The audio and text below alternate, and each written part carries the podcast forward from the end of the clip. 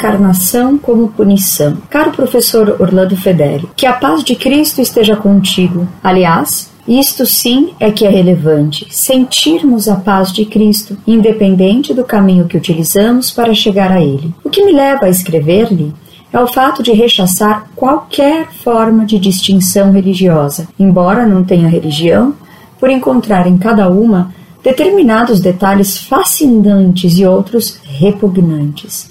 Estes, quando tratam-se de dogmas, ao meu ver, discriminadores que, na verdade, se opõem a tudo o que Cristo nos deixou como legado. Enfim, até o momento não senti vontade de frequentar nenhum templo. Sinto sim necessidade de buscar a Deus todos os dias em minhas orações e a cada décimo de segundo acrescentado à minha existência na Terra, fico mais segura do amor de Deus. Retomando o que dizia, gostaria que entendesse a reencarnação como ela é para os espíritas. Veja bem, não vai aqui nenhum desejo de tentar mudar a sua fé católica. Siga seu caminho religioso e faça o bem a todos. Isso é que importa.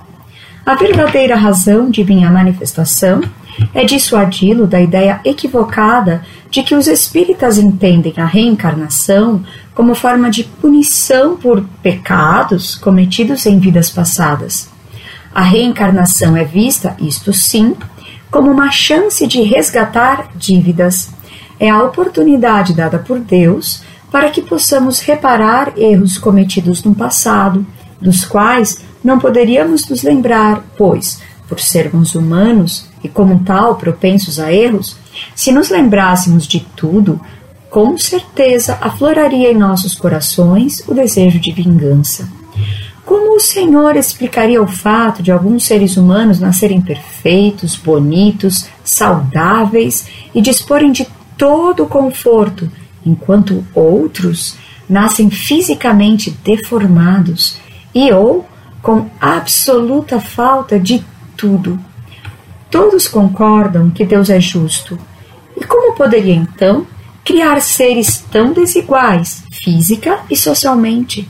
Ninguém sofre sem merecer, professor Orlando.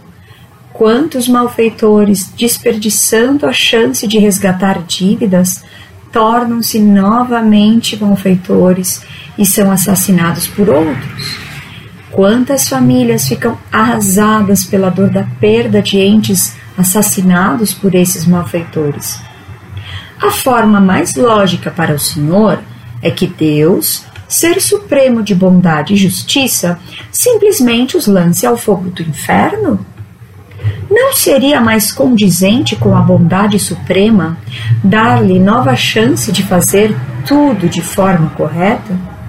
Reencontrar as mesmas pessoas a quem matou ou mesmo magoou em formas físicas diferentes, claro, e tratá-las de maneira diferente?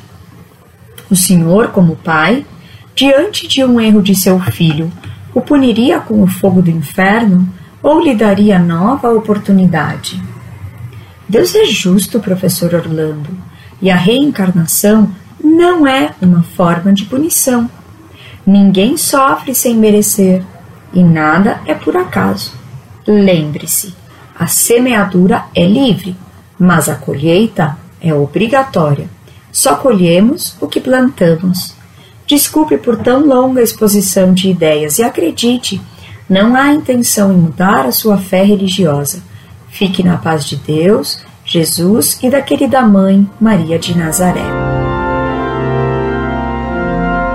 Prezada Salve Maria, faço-lhe uma exceção respondendo à sua carta porque a achei de certo modo digna de consideração, o que é raro naqueles que defendem as ideias que você expôs. Agradeço-lhe sua franqueza, declarando-me que não pretende mudar a minha fé, mas usando de total franqueza e lealdade, devo dizer-lhe que eu sim pretendo o contrário de você.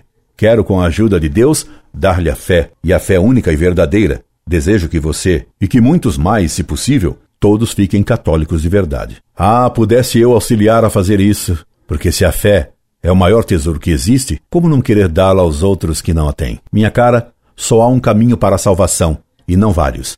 Pois Cristo nos disse: Eu sou o caminho, a verdade e a vida. Repare, o caminho, no singular, há um só caminho. Há uma só estrada para o céu. e ela é estreita e difícil. O caminho da perdição, pelo contrário, é largo e fácil.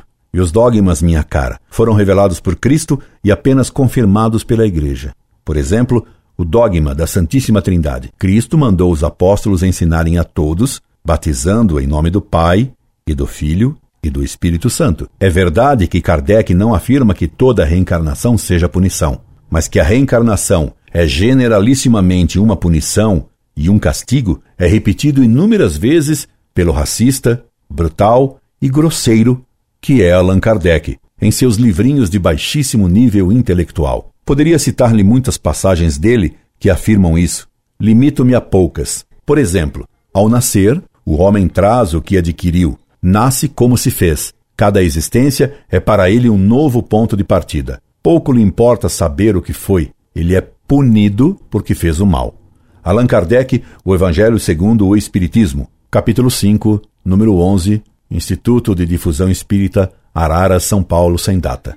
Página 77. Quer mais? Lá vai mais um texto. Paciência. Para o espírito do selvagem, que está quase no início da vida espiritual, a encarnação é um meio para desenvolver sua inteligência, mas para o homem esclarecido, no qual o senso moral está amplamente desenvolvido e que é obrigado a reconhecer as etapas de uma vida corporal plena de angústias, enquanto já poderia ter alcançado o objetivo, é um castigo pela necessidade em que se encontra de prolongar sua demora nos mundos inferiores e infelizes.